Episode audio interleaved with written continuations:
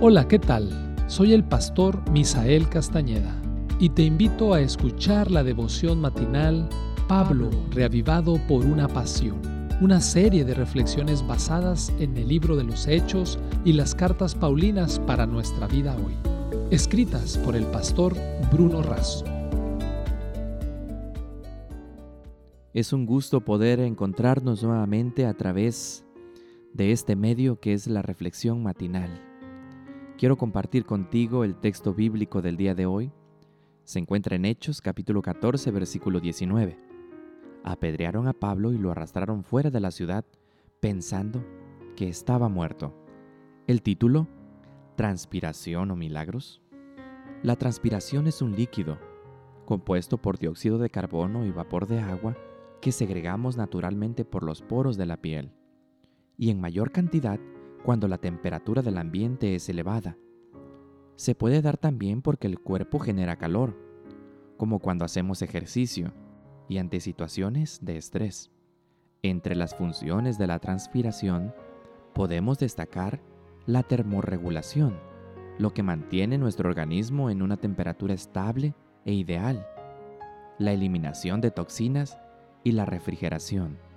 Más allá de lo fisiológico, también usamos la expresión para ilustrar el grado de identificación con un ideal o con una causa.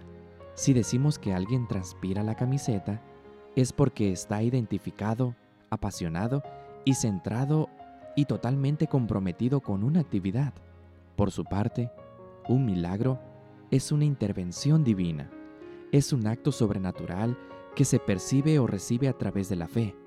Para otros, es tan solo una hipótesis que pretende explicar ciertos fenómenos sin ninguna comprobación científica posible. Y para los que no quieren creer, un milagro es un defecto o una debilidad del necesitado corazón humano. Pablo fue apedreado en Iconio y arrastrado fuera de la ciudad. Auxiliado por hermanos, Pablo se levantó y se dirigió a Derbe para seguir predicando. Todavía las manchas de sangre no se habían secado de su túnica, y él seguía adelante con su misión. Después de anunciar el Evangelio en aquella ciudad y de hacer muchos discípulos, volvió a Listra, Antioquía e Iconio para seguir predicando, aún en medio de tribulaciones, a fin de extender el reino de Dios. De este modo, Pablo visitó algunas de las principales ciudades de aquel entonces, es verdad que muchos milagros acompañaron el ministerio de Pablo, pero también es verdad que él se entregaba por completo a la causa. ¿Estamos hoy precisando más transpiración, más identificación y más compromiso? ¿Necesitamos más comunión, más foco en la misión y más milagros?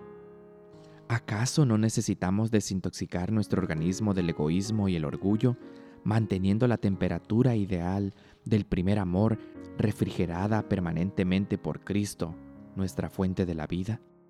Los que logran los mayores resultados son los que confían más implícitamente en el brazo todopoderoso.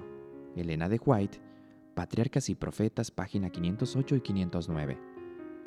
El Señor hizo muchos milagros de la nada, pero también hizo muchos milagros sobre la base de la transpiración Actuemos como si todo dependiera de nosotros. Confiemos como si todo dependiera de Dios. Esta fue la reflexión del día de hoy. Que Dios te bendiga.